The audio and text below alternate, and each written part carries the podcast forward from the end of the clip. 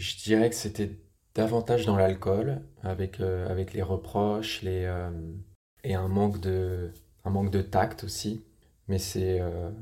du coup, je, je, pense que ce qui change aujourd'hui, c'est que moi, mon, j'ai accepté d'avoir ce rôle de bah, j'éduque mes, j'éduque mes proches autour de l'addiction.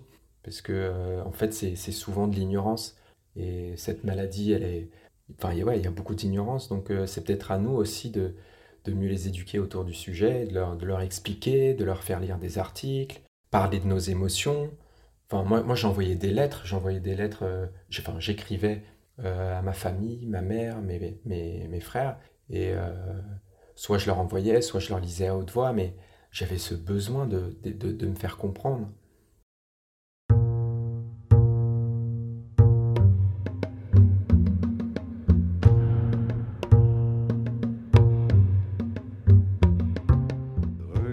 Bonjour et bienvenue dans Beyond Bars, un podcast consacré à la libération des addictions et à la recherche de la sobriété. Mon invité d'aujourd'hui, Baptiste Muliez, n'a que 30 ans et a déjà 5 années de sobriété derrière lui. Il commence à boire à l'âge de 15 ans et s'enfonce progressivement dans l'alcoolisme. Il raconte sans filtre et courageusement son parcours dans un livre autobiographique intitulé D'avoir trop trinqué, ma vie s'est arrêtée, coécrit avec Judith Lossman à travers un processus d'écriture unique qu'elle a élaboré baptisé littérothérapie. Baptiste est aujourd'hui patient expert à l'hôpital Bichat à Paris où il accompagne des malades alcooliques en cours de rétablissement. Il est également ce que l'on pourrait qualifier de sober influencer. En partageant son histoire et son expérience, notamment sur les réseaux sociaux, il poursuit son travail de sobriété et aide celles et ceux dans le besoin, particulièrement parmi la jeune génération qui peut spontanément s'identifier à lui, à prendre conscience de leur consommation d'alcool parfois excessive. Voici donc ma discussion avec Baptiste, un jeune homme inspiré et inspirant. Bonne écoute à toutes et tous.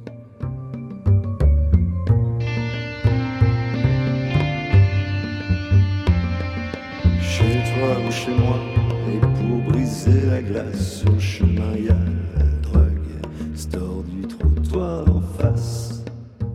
Généralement, je commence euh, ces interviews par une présentation un peu euh, de l'invité. Mhm. Euh, alors toi, je sais que tu as intervenu dans pas mal de, bah d'émissions à la télé, dans des radios, sur des podcasts, où tu as eu l'occasion de raconter ton parcours. Et, je te propose du coup d'en parler sans forcément faire la présentation complète, parce que tu as, eu un, un, parcours riche et intéressant. Et j'ai d'ailleurs relu ton livre là, ces derniers jours. Je l'avais déjà lu il y a quelques mois, quand on avait pris contact et puis là je l'ai relu et, euh, et, ouais c'était franchement déjà bravo parce que franchement c'était euh, inspirant et puis et euh, enfin ouais du coup j'ai plein de questions à te poser j'ai plein, plein, plein, plein, de phrases où je me suis retrouvé plein de plein d'anecdotes où je me suis carrément identifié enfin voilà du coup mais du coup ouais, si tu veux un peu te présenter peut-être pour les auditeurs et auditrices du podcast qui te connaissent pas encore te présenter en quelques mots je t'écoute ah, au tout d'abord, je suis hyper ravi d'être ici. Quentin, c'est nos contacts au téléphone ont été hyper riches et ça, ça m'a fait beaucoup de bien de, d'échanger avec quelqu'un qui avait vécu la même chose. Ça m'a fait beaucoup de bien. Euh, pour me présenter rapidement, non mais c'est, c'est clair, je suis, je suis, trop content. Et euh, donc je m'appelle Baptiste Mullier, je viens d'avoir 30 ans. Euh, j'ai passé de mes 15 à mes, de 15 à mes 24 ans, je les ai passés dans l'alcool. Progressivement, je suis tombé dans l'addiction. Et euh, je m'en suis sorti grâce à l'amour de ma mère, grâce à l'amour de mes proches. Donc je m'en suis sorti à 24 ans. Aujourd'hui, ça fait bientôt 6 ans que j'ai pas touché à un verre. Et euh, j'ai essayé de me reconstruire petit à petit euh, par la thérapie, par des groupes de parole. et j'ai eu ce besoin d'écrire un livre que tu as lu et que je suis ravi que tu aies lu. Et aujourd'hui, je suis patient expert, donc j'interviens dans des cures euh, ou dans d'autres, euh, il y a plein y a plein d'autres façons où j'interviens, mais donc euh, j'accompagne d'autres malades addicts et j'essaye de leur faire voir que c'est possible j'essaye de les inspirer en étant ce possible sans alcool. Et, et voilà, ouais, voilà ma petite présentation. Super, super. Bah ouais, justement, enfin, tu as, dit un peu les, les différents éléments que j'aurais aimé aborder avec toi. Mais déjà, pour revenir un peu sur le, sur le livre, euh, donc qui s'appelle euh, D'avoir trop trinqué, ma vie s'est arrêtée. C'est bien ça le titre. C'est hein. ça, ouais. ouais. Et, et donc, euh, donc tu as écrit ce livre avec Judith Lossman, c'est ça, qui, qui a élaboré cette méthode de la littérothérapie. Ouais, que je connaissais pas d'ailleurs. Euh, bah moi non plus. Ça m'était pas. moi non plus, je connaissais pas, mais en fait pour pour tout dire, j'ai commencé à écrire à écrire seul. C'était un projet que j'avais quasiment dès le début de mon abstinence, mais j'ai eu du mal à, à, passer le cap. Je suis quelqu'un de, de qui fait les choses à fond, donc je pouvais pas faire deux choses en même temps. Donc un jour, j'ai j'ai quitté j'ai quitté mon job et je me je me suis dit bah mets-toi à 100% dans l'écriture. Euh, donc j'ai commencé seul et j'avais plein plein d'idées, j'avais mon plan, j'écrivais, mais vraiment quand, moi je suis pas auteur, je suis pas, enfin je suis pas écrivain, donc euh, à un moment donné on bloque. J'avais écrit 15, 20 pages et je bloquais. Et c'est là que j'ai retrouvé, enfin que j'ai trouvé Judith Lossman euh, parce qu'on a une homéopathe en commun. Donc j'ai trouvé un petit flyer, mhm. un petit flyer qui, qui disait je vous aide à écrire votre livre, nanana. Donc je prends contact avec elle et euh, on s'entend super bien. Elle c'est une femme extraordinaire qui m'a poussé dans mes retranchements. Et en fait, donc la littérothérapie, c'est que c'est comme des séances de thérapie. On approfondit les choses, on va chercher ce qui, le pourquoi, le comment, on va analyser par les mots, parce que j'écrivais, on va analyser par les mots euh, ce que je veux dire, euh, peut-être interpréter les choses de manière différente. Et elle a ce talent de voir les choses, de sentir les choses, donc euh, on, a fini co-auteur, on a mhm. écrit ce, livre ensemble. Euh, et, ça donne ce que tu as lu, ce qui est super riche en émotions. Nous, on a essayé de le construire de, façon très visuelle, comme ça les, gens pouvaient s'identifier, voir des choses. Et, euh, et je, suis, ouais, je, suis, je suis très content de ce livre. Ouais, ouais, c'est très réussi. Et, d'ailleurs, si j'ai bien compris, en fait, tu avais écrit un premier ouvrage qui s'appelait Fragments d'alcool. C'est ça. Qui ensuite a été, disons, euh, étoffé euh, par une troisième partie euh, et qui a donné donc naissance à, à, ce, nouvel ouvrage. quoi. C'est exactement ça. Alors, Fragments fragment d'alcool, c'était presque l'ouvrage le, qui est sorti de la thérapie. C'était très introspectif, c'était comment je me reconstruis, mais c'était très très auto-centré. Donc pour un, pour un lecteur qui connaissait pas du tout mon histoire, c'était difficile de, de s'approprier ce livre. Donc avec Judith, on a eu cette idée de recontextualiser tout, de faire, euh, de faire intervenir d'autres personnages, de, de, créer un contexte qui serait plus vivant. Et donc c'est il y a exactement les mêmes choses dites que dans Fragments d'alcool, mais dites différemment. Et, euh, et aussi, on a rajouté cette troisième partie qui donne la parole à Judith et que je trouve vachement, vachement important parce qu'elle a eu un rôle, mais hallucinant dans, dans ma reconstruction, dans l'acceptation de ma maladie et dans, dans ce que je suis aujourd'hui. Ouais, ouais, absolument. Et donc, en fait, tout ce processus-là de, de, de, rédaction de ce livre, euh, euh, euh, comment ça s'est concrètement passé? C'est-à-dire que tu allais la voir, vous faisiez des, comme des séances chez un psy, et puis ensuite tu retravaillais euh, tu prenais des notes, j'imagine qu'ensuite tu essayais de développer chez toi. C'est ça, grosso modo Ouais, c'est un peu ça. Euh, les premières séances, on, juste on se parlait, on essayait de, de, de, faire un état des lieux de ma situation. Euh, et ensuite, à la fin de chaque séance, qui durait environ deux heures, je rentrais chez moi avec des notes pour écrire, écrire, écrire, écrire des textes. et qu'ensuite, je revenais le lendemain ou la semaine d'après avec des textes on les lisait ensemble et on approfondissait ces textes. Par exemple, elle me disait, mais, mais qu'est-ce que tu voulais dire en disant ça? Ou là, c'est pas assez clair, faut que tu développes, faut que tu sortes tes tripes, c'est, trop, parfois c'est trop scolaire, parfois tu, restes trop à la surface. Mm. Donc elle me poussait dans mes retranchements à envisager des choses euh, que j'avais occultées. Euh, et, donc c'est ça qui enrichissait, enrichissait les textes. Euh, après, il y a eu une phase de... Après, une fois qu'on a eu la matière, toute la matière, donc il y avait je sais pas moi, 300 pages Word, on a, on a, on relisait, on relisait tout et on améliorait les textes ensemble. Et, voilà, de fil en aiguille, euh, on a, on a, on a écrit, on a écrit ce livre ensemble. Et, et voilà, c'est très puissant. C'est une, une, thérapie très très puissante parce que euh, euh, on prend le temps. Un, ça demande un, temps d'introspection énorme. Mais à la fin, on en ressort super grandi parce qu'on a quelque chose de physique entre les mains. Et c'est super euh, euh, gratifiant. Carrément. C'est clair, et c'est un outil qui, qui sera utile pour toi toute ta vie, sur lequel tu pourras te retourner, et puis surtout qui va être aussi utile à d'autres. Qui, qui, pourront, en lisant ton témoignage, bah, trouver des, des, conseils, des, des, des de l'inspiration. C'est exactement ça, mais dès que j'ai eu envie d'écrire, c'était pas forcément pour moi, c'était pour aider les autres. Mmh. C'était vraiment transmettre quelque chose, c'était un besoin en moi. ce que je n'imaginais pas, c'était le bien que ça allait pouvoir me faire. C'est ça la différence. Au début, c'était vraiment pour les autres, mais aujourd'hui, je me dis, mais en fait, tu t'es vachement aidé toi-même aussi. Tu as consolidé ton abstinence, tu as structuré ta vie future. La volonté première, c'est évidemment d'aider, de, de, transmettre, de, de, faire que les, que les autres se rendent compte de, de, ce que ça peut être la maladie addiction. Mais, euh, mais ça m'a tellement aidé. c'est clair. J'avais une autre question euh, euh, justement sur tout le processus de, de, de, l'arrêt de l'alcool. Euh, tu mentionnes dans le livre que, qu'en fait, le, le, déclic, entre guillemets, c'est, c'est quand ta mère est venue un jour te, te suggérer d'aller euh, participer à une réunion d'alcooliques anonymes, si je ne me trompe pas. C'est exactement ça. Et donc, en fait, ça a été ton point de départ, finalement, de, de participer à. De, pour ta sobriété, je parle, euh, d'aller aux alcooliques anonymes et de, de partager ton histoire et d'écouter celle des autres. Et comment ça s'est passé, en fait, ce tout début de, de sobriété? C'est drôle parce que j'ai pas j'ai pas énormément de souvenirs de cette période. Je, dans le livre, j'appelle ça la, phase du brouillard parce que j'étais pas sous alcool, mais j'étais encore en gueule de bois. Je je ressentais rien, je voyais rien, je restais un peu dans mon lit. Alors c'était certainement une façon de me protéger des, des, des éléments extérieurs, mais ça a été une, une phase très très pénible. Heureusement, j'avais ces réunions alcooliques anonymes où toutes les semaines j'y allais pour retrouver des, des, personnes semblables, des gens qui partageaient mes émotions, un vécu euh, où je pouvais m'identifier. Et c'était ça vraiment dont j'avais besoin, c'était ce socle, cette structure de, de personnes qui n'allaient pas me juger. Et, et la parole dans, la parole dans ces, dans ces cercles-là, c'est, c'est tellement puissant parce que, parce que ça, ça te construit. Et moi, ça me libérait. Et j'avais plus, j'avais plus les reproches des autres, j'avais un espace bienveillant ça m'a fait beaucoup, beaucoup de bien. Mhm. Ouais, ouais, carrément.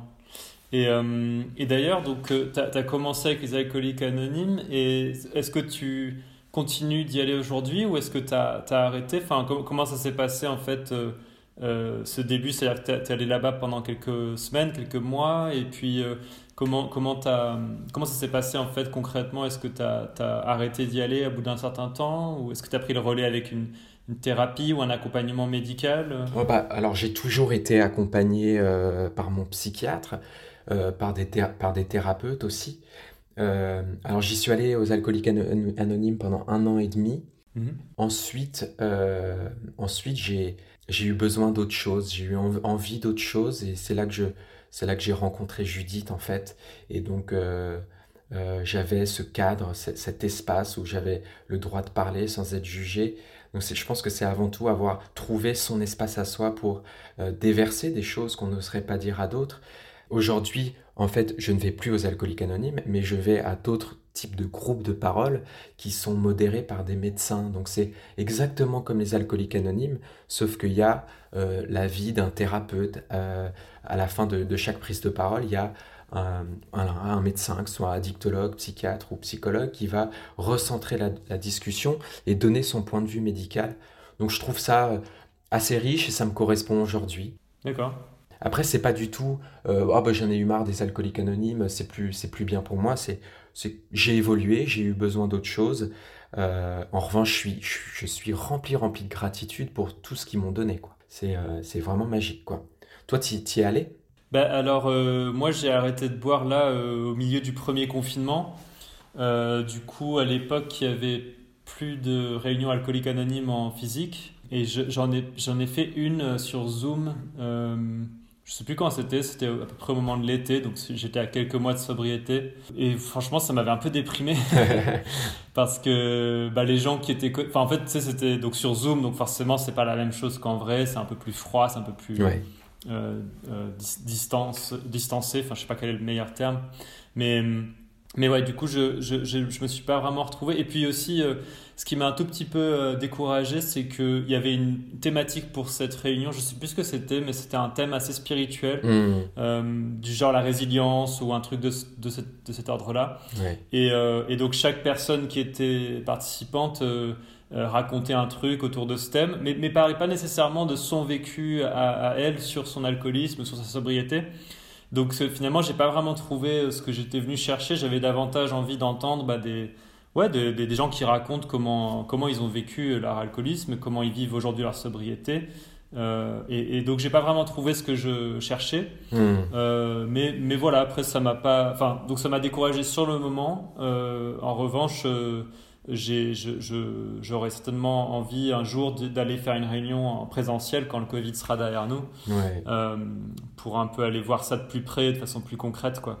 Bah, en fait, en fait l'important, c'est de savoir qu'il y a ça à disposition et que quand tu te sentiras prêt, parce que c'est vraiment aussi une question de timing. Si tu te sens pas prêt, euh, mhm. tu vas pas te forcer. Euh, si ça te met dans le mal, euh, tu vas pas, tu vas pas non plus te, te faire du mal.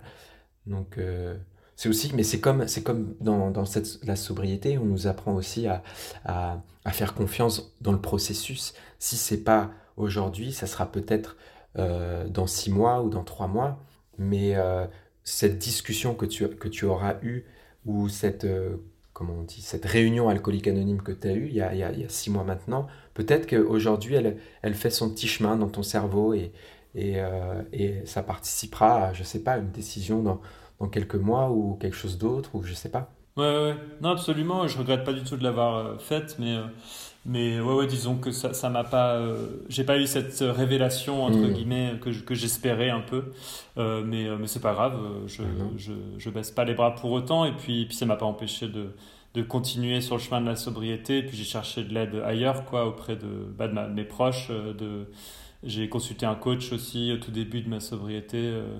Et, et, voilà, et puis maintenant ça fait presque un an, donc euh, ah, félicitations avec, avec, ça. Ah, ouais, merci. C'est vraiment, vraiment trop bien. C'est admirable parce que euh, j'imagine que tout ce que tu as mis en place, ça demande une énergie, ça demande euh, une, une, persévérance qui, qui doivent être louées. quoi. C'est vraiment formidable.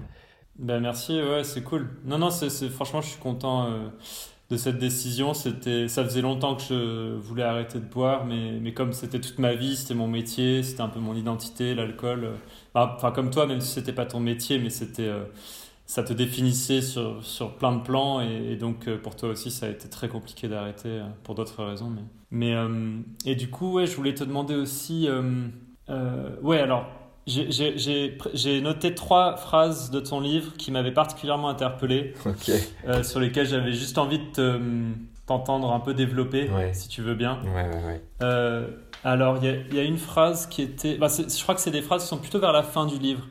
Euh, la première, c'est l'alcoolisme et la maladie de l'orgueil.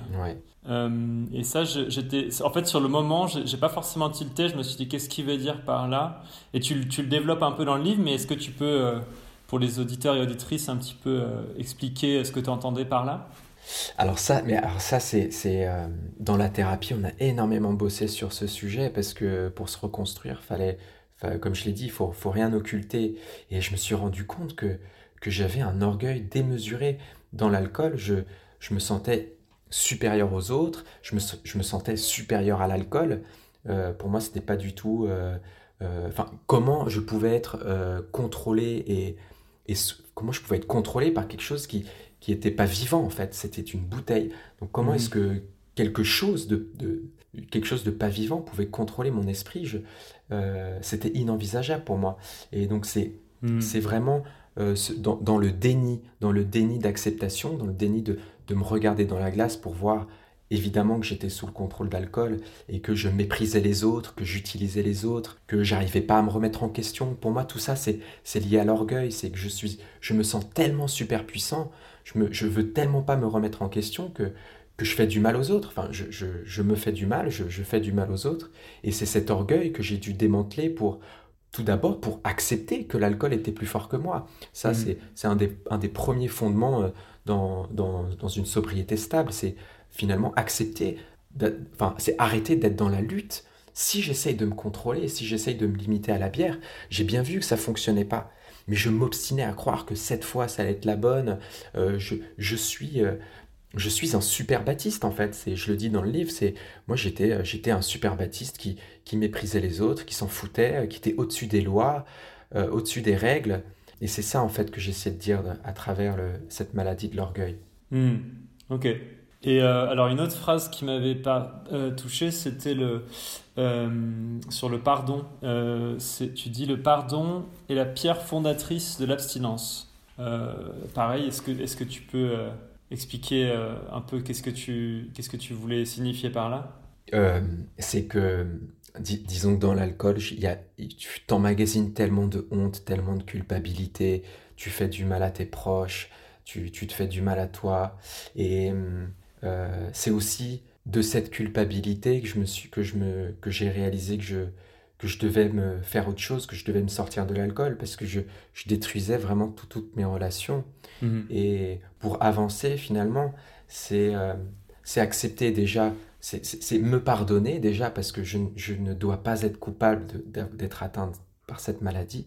Donc c'est un processus d'accepter, de me pardonner d'avoir fait du mal, euh, d'essayer de, reconstruire des relations parce que c'est vraiment avec des liens sains qu'on peut se, redresser de l'alcoolisme. Et puis surtout demander pardon aux autres parce que, alors oui, ce n'était pas forcément moi, euh, ce personnage-là qui, qui, était un monstre, ce n'était pas forcément moi parce que c'était quelqu'un qui était... Euh, qui était sous, le, sous, le contrôle de l'alcool. Néanmoins, j'ai fait beaucoup, beaucoup de mal. Donc, pour réparer tout ça, pour accepter, pour, pour que ma parole soit entendue, je, je dois demander pardon aux autres. Et c'est cet apaisement, cette libération qui fait que je peux avancer plus sereinement. Ouais, carrément. Frappe les coups de 6 ou 7 heures du matin, on n'y plus rien, on perd notre quartier latin. Je voulais aussi te demander, euh, dans, dans, le livre, tu parles à un moment, je ne sais plus à quel passage c'est, mais en gros, tu mentionnes euh, que, que, ta, que, ta, famille, alors euh, euh, ton père jusqu'à son, son, décès malheureusement, et puis ensuite ta mère travaillait dans le secteur du vin.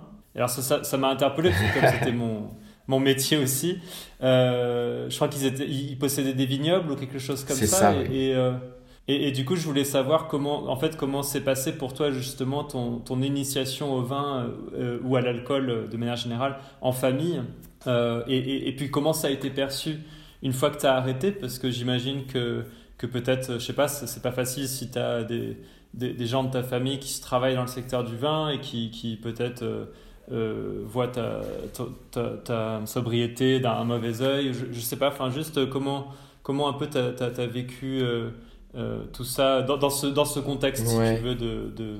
Bah, je, je, je pense que c'est assez différent de, de, de, ton, de ton parcours. Moi, mon père, sa, mon père sa passion, c'était le vin. C'est pas un truc euh, qui est là dans qui est là depuis des générations où on bosse dans le vin. C'est mon père était euh, mon père était banquier.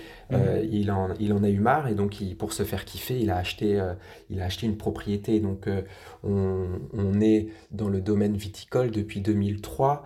2004. D'accord. Ça a été repris par ma maman suite à la mort de papa, mais c'est pas du tout la formation de ma mère. oui, je crois que tu, le dis dans le livre d'ailleurs. Ouais. Mhm. Ouais, c'est ça. Ma mère, elle était, elle est orthophoniste de formation, donc euh, tout ce qui est diriger une entreprise et euh, se connaître, connaître le vin, elle, elle connaît pas du tout. Mhm. Euh, donc papa, sûrement, qui me faisait goûter des bières, il me faisait goûter son vin quand j'étais petit, mais à la maison, il n'y avait pas du tout cette culture de, de, il y a de l'alcool partout et que c'est toléré. Non, par exemple, j'ai jamais vu ma mère ni mon père bourrés. Je les ai jamais vus bourrés, donc c'est euh, et puis en fait, tout ce qui touchait mon père, j'essayais de le refuser. Ça, c'est assez bizarre. Euh, j'étais vraiment dans la dans l'opposition à mon père. Tout ce qu'il faisait, c'était nul. Euh, et j'ai essayé de me construire en, en opposition à lui. Ouais. ce qui m'a aidé en revanche, enfin non, c'est pas du tout aidé. Ce qui ce qui m'a pas aidé du coup, c'est que on avait dans la cave, on avait une cave assez fournie. Donc une fois que que papa était était plus là pour pour mettre un cadre, euh, il suffisait que j'aille à la cave pour me servir. Et euh, c'est dans cette outrance, dans, dans l'alcool est illimité à la maison, je peux, je peux me servir des bouteilles quand je veux. Mes potes, euh, il y a une soirée, il n'y a plus d'alcool, bah, il suffit que je descende à la cave, je ramène, je ramène deux caisses de six bouteilles. donc c'est ce côté illimité. Et là aussi, je me sentais tellement super puissant. C'est je contrôle tout l'alcool qu'il y a dans la soirée, j'observe s'il n'y a plus d'alcool, je vais en chercher, euh, les gens m'acclament parce que parce que j'ai accès à ça. Euh, mhm. Donc, euh, ouais, c'était particulier. Après, aujourd'hui, finalement, comme ça a été hyper bien accepté par ma famille, je ne ressens pas ce, ce, malaise de dire que que qu'on est propriétaire d'une d'une propriété viticole. Mhm. ma mère et mes frères sont, sont vachement clean. Tu vois, par exemple, quand il y a des salons, quand on organise des salons, bah, j'ai tout de suite dit à maman, je, je n'ai pas très envie de m'associer à ça. Même si moi, je suis sur papier propriétaire, je, je n'ai pas envie d'avoir des, quelque chose à avoir avec ça. Donc, bah oui. je, je n'assiste pas à ces salons, je suis pas présent, mais c'est hyper bien accepté. Mhm. Ok. Je parle beaucoup, Quentin, je suis désolé. ah non, non, mais c'est bah, le, le, principe. Hein. les, gens, les gens ont envie de t'entendre, toi, pas moi. Non, mais si, si tu as des trucs à rajouter, si tu as, si as une expérience à rajouter, c'est hyper enrichissant. Ouais, ouais, ouais. Non, mais carrément. Mais, mais justement, j'allais dire, euh, la, dernière interview que j'ai faite avant toi aujourd'hui, c'était avec une sommelière qui s'appelle Laura Vidal, hmm. qui est sommelière à, à, Marseille et à Arles, et, euh, et qui possède deux restaurants et qui boit plus d'alcool depuis deux ans. Alors après, elle n'était pas dans une addiction euh, très profonde, disons qu'elle était un peu excessive, mais et, qu'elle a décidé de faire une pause qui dure de, toujours depuis deux ans. Hmm.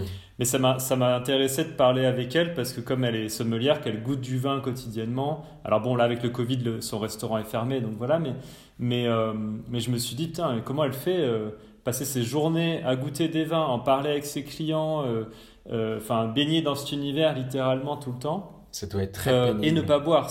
Mais comment elle bah, fait Elle goûte Comment elle fait Enfin, comment elle fait Ouais, elle, goûte, mais elle crache. En fait, euh, dans... enfin, moi, ce que je faisais aussi, euh, à la... enfin, en tout cas en journée, dans la cave à vin où je bossais, je goûtais régulièrement des vins avec des fournisseurs qui passaient nous faire goûter des échantillons. Et je les... tu goûtes, tu les craches, quoi. Parce qu'en fait, quand tu goûtes un vin, tu n'as pas besoin nécessairement de l'avaler pour le goûter pleinement. en gros, tu peux juste le garder dans ta bouche quelques instants euh, pour l'analyser si tu veux, et puis le hmm. recracher. Alors dans le process, tu en avales forcément un tout petit peu, mais, euh, mais bon, c'est une. Attends, en, fait, tant, que tu sens pas, tant que tu sens que cette, euh, cette action te met pas dans une situation à risque, tu peux le faire. En fait, c'est vraiment comment est-ce que je me sens par rapport à ça. Si moi je suis à l'aise, bah, on peut continuer. Après, c'est vrai que ça me, ça me perturbe un petit peu parce que moi, quand. Il m'arrivait très rarement de cracher quand j'étais à des dégustations déjà, mais si on, si on fait bouger le vin dans notre palais, qu'on aspire un petit peu, on, aspire des effluves. Donc euh, je pense que si on fait une dégustation pendant une heure, on n'est pas forcément très net. Ah non, c'est clair. Ouais, ouais, ouais. Bah, moi j'ai déjà fait des dégustations euh, qui duraient une journée entière où je goûtais 200, euh, 300, enfin peut-être pas 320, mais enfin ouais, peut-être 200. Et à la fin, bah, t'es ouais, es franchement un peu bourré quoi. Bah, même si tu craches. Je sais hein. pas ce que... Ouais, ouais, ouais, carrément. Non, mais je, crachais tous les vins que je goûtais. Mais à la fin, euh, bah, chaque, chaque, euh, chaque vin que je goûtais, ça représentait quand même une petite partie d'alcool que j'ingérais. Et puis, effectivement, comme tu dis, tout le process de la rétro-olfaction, etc., euh, ça fait que bah, à la fin, tu as quand même un peu d'alcool dans ton système. Quoi. Ouais. Mais, mais voilà, après, la différence avec Laura, c'est que, c'est que, comme je te disais, elle n'était pas. Euh, voilà, elle n'avait pas un, vrai gros problème d'alcool. Elle était euh, un peu excessive occasionnellement. Et par exemple, elle buvait jamais seule. Elle me disait dans l'interview, euh, ce qui fait déjà un gros écart entre elle et moi. Moi, je buvais au contraire beaucoup tout seul. Mmh. Et, donc, donc voilà. Et c'est pour ça qu'elle peut poursuivre son métier aujourd'hui, tout en restant sobre, parce qu'elle parce qu'elle est elle était déjà relativement mesurée avant quoi, dans sa consommation. C'est vachement, vachement intéressant. c'est très bien que tu aies, interviewé ce type de personnes. Mmh. Non, non, c'était un bon échange, carrément. Et pour, pour, changer un petit peu de sujet, mais enfin pour rester dans la thématique, mais euh, je voulais te demander un petit peu, euh, te poser des questions sur ton, ton rôle de patient expert. Ouais. J'ai fait une interview euh, au début quand j'ai commencé le podcast avec Laurence Côté, qui est, qui est elle aussi patiente experte. Et donc toi, je sais que tu, tu es patient expert à l'hôpital Bichat, si j'ai bien retenu. Disons que, enfin, il y a une petite précision, c'est que c'est une formation délivrée par la PHP, donc euh, euh, c'est les hôpitaux de Paris, sauf que mes, mes stages pratiques, je les ai faits à l'hôpital Bichat. D'accord. Euh, Donc c'est pas forcément euh, l'hôpital Bichat qui crée cette formation, c'est les hôpitaux qui délivrent cette formation, mais j'étais affecté en stage à l'hôpital Bichat. C'est ça. D'accord. Et du coup, euh, donc ça, aujourd'hui, ça, ça, c'est ton, ton métier euh, euh, principal, j'ai envie de dire, ou est-ce que est-ce que c'est ton ton activité principale ou est-ce que ça représente juste un, petit volume horaire dans ta semaine? Parce que quand je parlais avec Laurence, elle me disait qu'elle, je crois qu'elle allait une après-midi par semaine ou peut-être deux par semaine max pour consulter des patients et, et, les écouter. Et je me représente, j'arrivais pas du coup à savoir, par exemple pour toi, qu'est-ce que ça représente? Elle a raison. disons que c'est en cours de certification par, par l'État, mhm. cette activité. Donc je pense que cette année, ça sera reconnu comme métier. Aujourd'hui, c'est du, c'est, du bénévolat. Euh, donc, si en fait, si j'interviens euh, à l'hôpital Bichat, c'est comme, euh, c'est comme Laurence. Pour moi, ça va être les mercredis. Mhm. et du coup, en fait, avec le Covid, comme il y a, des personnes limitées qui peuvent intervenir, c'est vrai que je ne peux pas y aller toutes les semaines. Donc, c'est, très, très chiant. Après, mon projet, c'est que cette activité devienne toute ma vie. je, j'arrive à, Enfin, je m'accomplis, ça me nourrit cette activité, c'est vraiment formidable ce qu'on ressent dans, dans les chambres. Et pouvoir rendre aux autres ce que, ce que tout le monde m'a donné, tout ce que j'ai reçu pour me reconstruire, c'est hyper enrichissant de, de, pouvoir redonner, de retransmettre, de pouvoir inspirer d'autres. Donc ouais, plus, le, plus les années vont passer, plus, plus j'ai envie que ça prenne de plus en plus de place dans ma vie. D'accord. Et, comment ça se passe concrètement, la, formation euh, de patients experts? Ça se passe euh, uniquement aux hôpitaux de Paris ou est-ce qu'il y a une partie à l'université ou comment ça se passe concrètement en dehors des stages? Alors c'est, euh, ça a été créé par, euh, par une addictologue qui s'appelle Micheline Clodon. Avec, euh, elle était en, en collaboration avec la PHP, un psychologue, une psychiatre. Enfin donc ils, ils sont concertés et ils ont essayé de, de créer cette formation à travers le, leurs expériences. Donc euh, la théorie, c'est... Euh, donc il y a des modules théoriques où j'apprends comment le cerveau fonctionne, les mécanismes de l'addiction, des, des, bases en fait, des bases théoriques sur, sur l'addiction pour pouvoir en fait aussi communiquer avec euh, le corps médical qui est sur place. Quand j'interviens, je connais les termes, je connais... voilà, je connais les mécanismes mais c'est avant, patient expert, c'est avant tout utiliser mes, mes propres expériences, mes émotions, mes ressentis, parce que je ne remplacerai jamais les, les médecins. J'ai, j'ai pas fait sept ans d'études. Euh, c'est plutôt comment est-ce qu'on peut euh, fusionner, comment est-ce qu'on peut bosser ensemble. Donc si le médecin a, a la théorie, moi j'ai, euh, cette expérience, le malade peut s'identifier à moi. Donc c'est vraiment bosser, bosser main dans la main avec le corps médical. Il y a des requis aussi, bah, je ne sais pas si Laurence en a parlé, mais pour, pour devenir euh, patient expert, il y a quelques requis. En tout cas, moi, j'en ai eu. Et c'est. Euh, alors, il faut avoir un médecin euh, référent. Donc, il faut avoir un psychiatre ou un addictologue. Mhm. Il faut avoir au moins deux ans d'abstinence. D'accord. il y a des entretiens, donc il faut savoir montrer qu'on a suffisamment de recul sur, sur sa maladie donc avoir fait beaucoup de thérapie ou fait des groupes de parole, être en, lien avec euh, en lien avec quelque chose qui te, qui te soigne en fait. Et, euh, et puis ça coule de source, mais euh, en fait il faut montrer qu'on qu'on a envie de, de, faire du bénévolat, de, de, se, de s'impliquer dans une cause. Ah super. Non, ça, ça m'intéresse, c'est vrai que ça a l'air d'être une belle expérience d'intervenir comme ça auprès de patients. Et, et d'ailleurs, comment. Euh, alors là, pendant, pendant le Covid, j'imagine, ouais, comme tu disais, que tu as, peut-être euh, un peu moins pu euh, intervenir auprès de patients et de patientes. Mais, mais comment ça se passe concrètement quand tu, les, quand tu interviens? Est-ce que tu, tu vas tout simplement euh, discuter avec ces gens euh, et, comment est euh, leur accueil un petit peu, comment est-ce qu'ils t'accueillent parce que tu es, très jeune, tu es, en pleine forme, tu ne représentes pas exactement le cliché qu'on a de l'alcoolique, donc peut-être ils peuvent se dire mais attendez c'est qui ce mec qui vient me parler d'alcoolisme là c'est une supercherie. Mais ouais, comment, comment ça se passe concrètement cet accompagnement? J'aime bien, j'adore cette question parce que c'est vrai que c'est vrai qu'avant de rentrer dans une chambre, c'est l'inconnu. Je ne sais pas sur qui je vais tomber, comment est-ce que cette personne va réagir. Donc il y a toujours cette, cette, euh, cette boule au ventre de dans quoi est-ce que je me lance. Mais, euh, mais j'arrive, en fait, je ne je, je, porte pas de blouse, donc euh, j'ai pas de blouse blanche. Et donc là, cette personne, c'est vrai que se dit, mais c'est qui, c'est qui ce mec? Mhm. Mais j'ai jamais eu de, de refus. Très très vite, en fait, les, ces personnes-là voient que, que j'ai vécu ça, que j'ai qu'on partage des émotions. Et donc, ce qui est incroyable, c'est la différence entre euh, mon arrivée et le départ. J'ai eu, euh, j'ai eu quelques, quelques patients où ils étaient un peu renfermés sur eux, un peu dans leur lit, pas très bien. Et au bout de 45 minutes, une heure, la, lumière dans leurs yeux, euh, ils sont redressés dans leur lit. Il y a vraiment une énergie complètement différente dans la pièce. Et mmh. c'est ça qui est fort. C'est c'est qu'à travers une discussion où on échange, il n'y a pas de il a pas de jugement, il n'y a que de la bienveillance. Et si tu veux me parler d'alcool, tu me parles d'alcool. Si tu veux me parler d'autres de, tes problèmes, tu as le droit. et moi, en fait, j'essaye de glisser quelques, quelques messages, quelques, quelques phrases pour montrer que j'ai vécu la même chose, comment moi je m'en suis tiré dans, dans cette situation qu'il me décrit.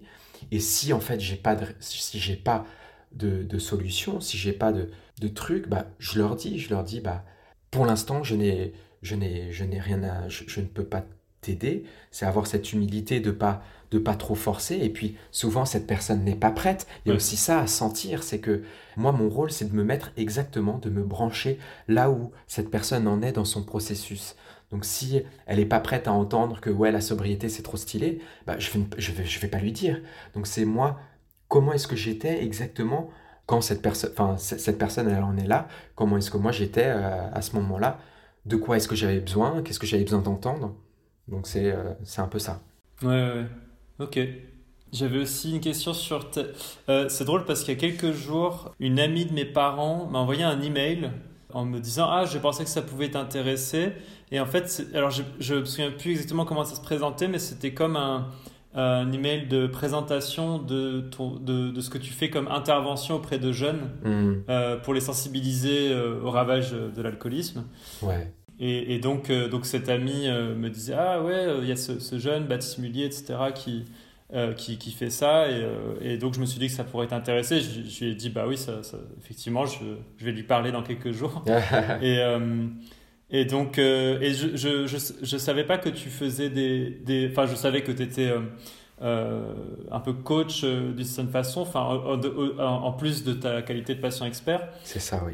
Mais, mais comment ça se passe un petit peu? C'est, ça, se passe dans quel cadre un petit peu ce genre d'intervention? Est-ce que c'est des, ça se passe genre dans des universités, des lycées comment, comment ça se passe concrètement? Alors c'est, c'est vraiment quelque chose que j'essaye de, de, mettre en place depuis le, le, deuxième confinement, depuis novembre. Ça a été de, de bah moi en tant que jeune, euh, ayant vécu l'addiction jeune, quelle est ma cible? C'est tout bête, hein, mais des jeunes vont beaucoup plus s'identifier à quelqu'un qui est, qui est jeune aussi, qui va pas être dans cette posture de morale. Euh, et c'est drôle, hein, mais par exemple, si c'est une personne de 60 ans qui va dire ces choses-là, ça peut être euh, interprété comme de la morale, genre ouais, tu te prends pour qui, pourquoi tu nous parles de ça. Mm. Euh, donc c'est euh, ma cible, c'est vraiment ces jeunes.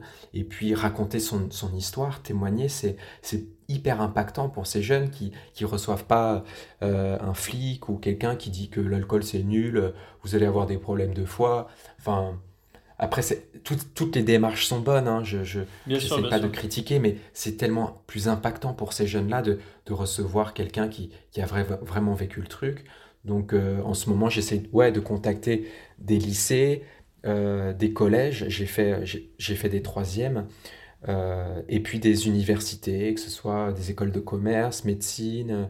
Je suis en train de mettre tout ça en place, mais je pense que, que c'est nécessaire. C'est c'est une question d'utilité publique, de santé publique. Donc, euh, Absolument. Euh, ça coule de source que je m'adresse aux jeunes finalement. Ouais, bien sûr. Non, et comme tu dis, euh, tu, je pense que tu peux carrément les, les inspirer, parce que c'est vrai que si c'est une personne de 60 ou 70 ans qui intervient, il y a moins ce processus d'identification. Alors que quand c'est un mec comme toi qui vient, forcément, ça, ça leur parle davantage. Quoi. Mais, mais d'ailleurs, comment, comment, comment ça se passe? D'ailleurs, je crois que tu racontes un peu dans ton livre, euh, vers la fin, euh, euh, une intervention que tu as, fait, je crois, dans une université. C'est, je, vais, je vais te couper. ce, qu'on a essayé de, ce qu'on a essayé de faire avec Judith, c'est des, c'est des projections.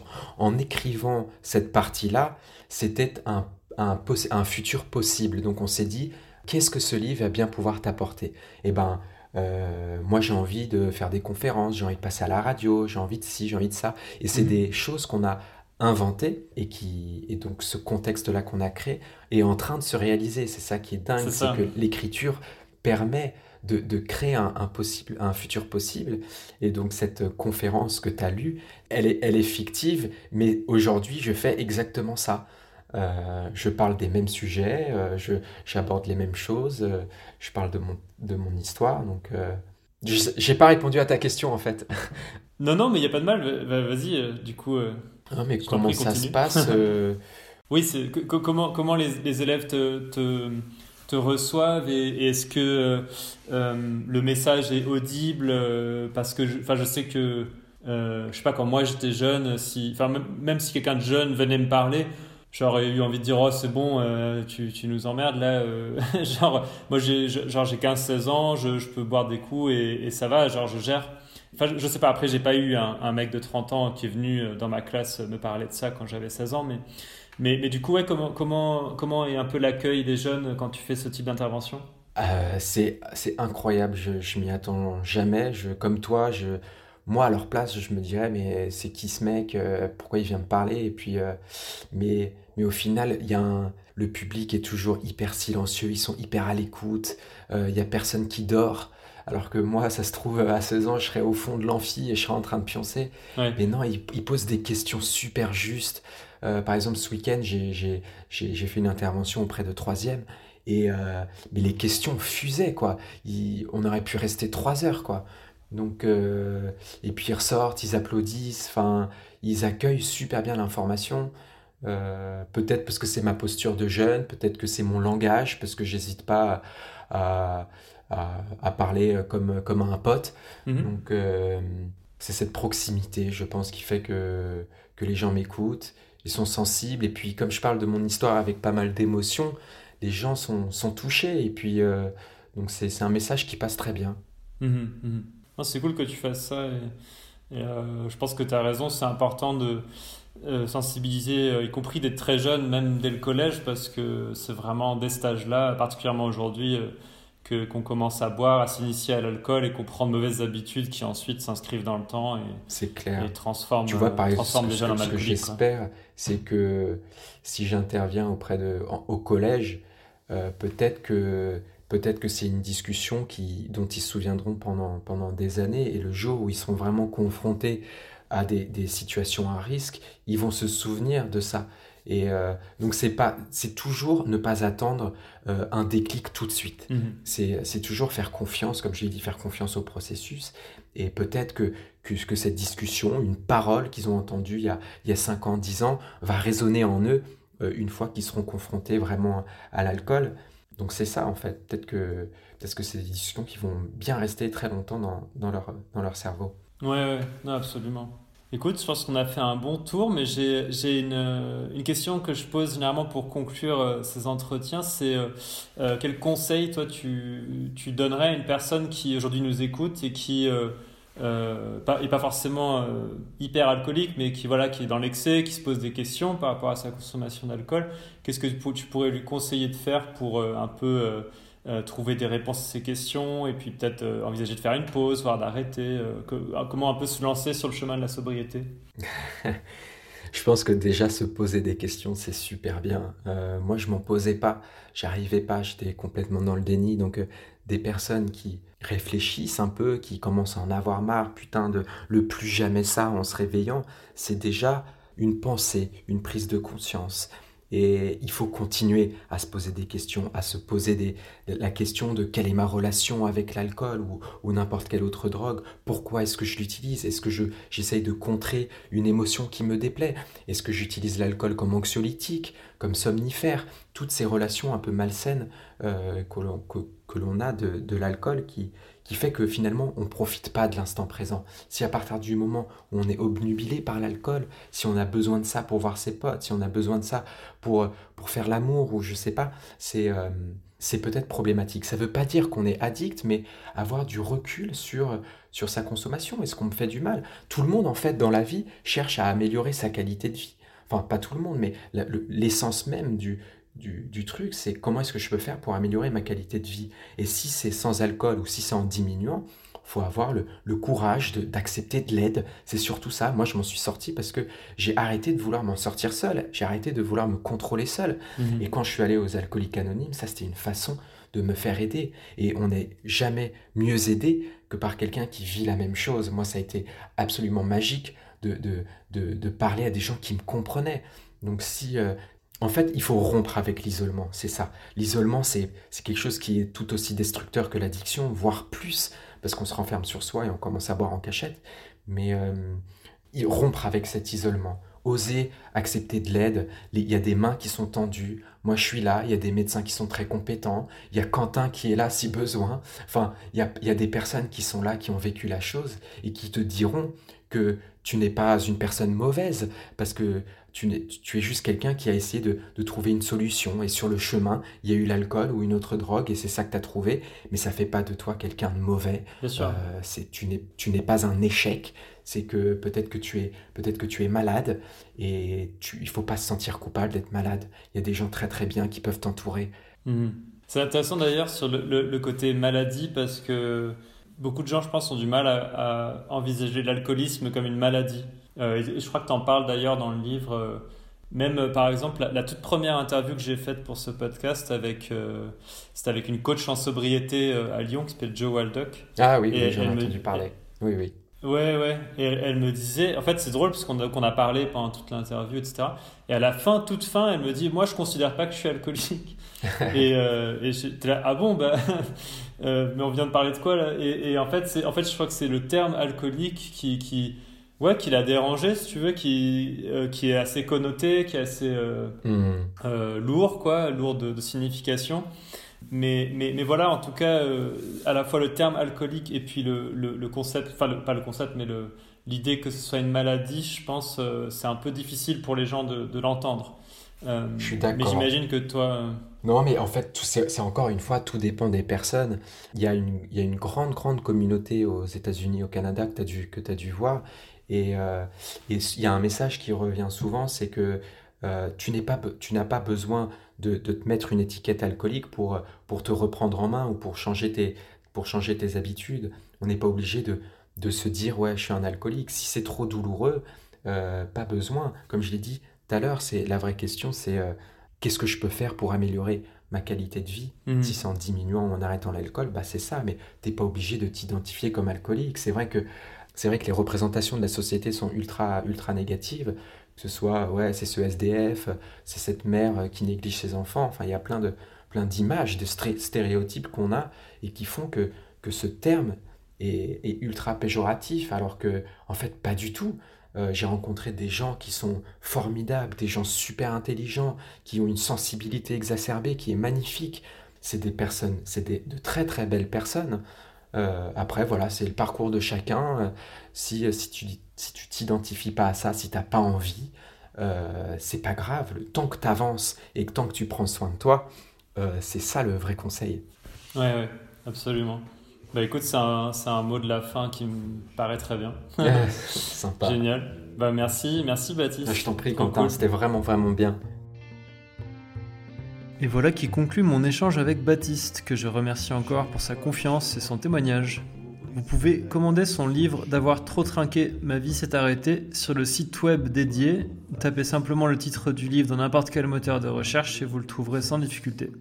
Vous pouvez également suivre Baptiste sur les réseaux sociaux, notamment son compte Instagram, Baptiste, où il partage son expérience et ses conseils auprès d'un public de plus en plus nombreux. Si comme Baptiste, vous avez connu une addiction dont vous vous êtes libéré et que vous aimeriez témoigner de votre expérience sur ce podcast, n'hésitez pas à me contacter sur la page Instagram de Beyond Bars at underscore Beyond Bars underscore. Merci à vous pour votre écoute et à dans 15 jours pour un nouvel épisode de Beyond Bars.